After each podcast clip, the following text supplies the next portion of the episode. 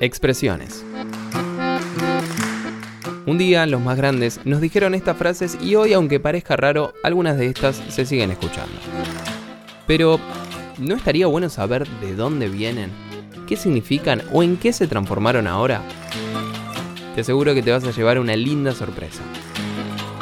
Mi nombre es Francisco Lara y bienvenido a Expresiones.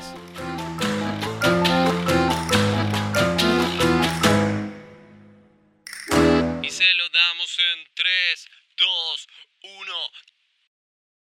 Toco madera. Eh, pero hay que ver, viste, mirá si, mirá si me pasa lo mismo, yo no, no quiero que me pase esto, viste. Ese es todo un tema, viste. Yo por la duda toco madera. ¿Vos viste cómo es? Dicen que es muy utilizada para sacarte de encima la mala suerte, para cambiar el rumbo del destino. Todos alguna vez la dijimos y me animo a decir que está en el top 5 de las frases más dichas por la humanidad argentina. Tiene dos posibles orígenes, ¿sí?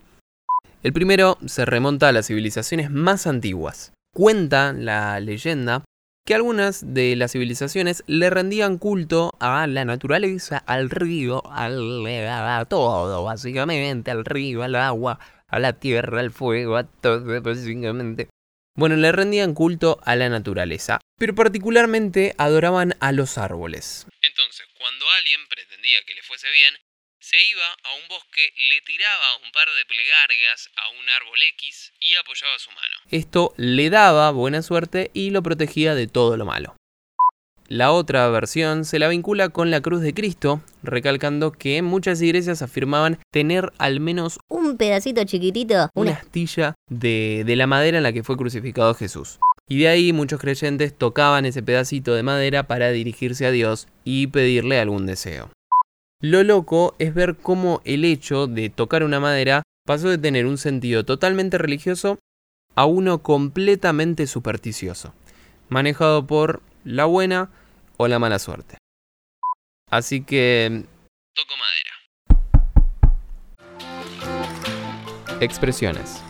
Frases que escuchamos y que hoy forman parte de la cultura popular argentina. Con un toque de humor. Eh, no, mentira, qué sé yo, no sé.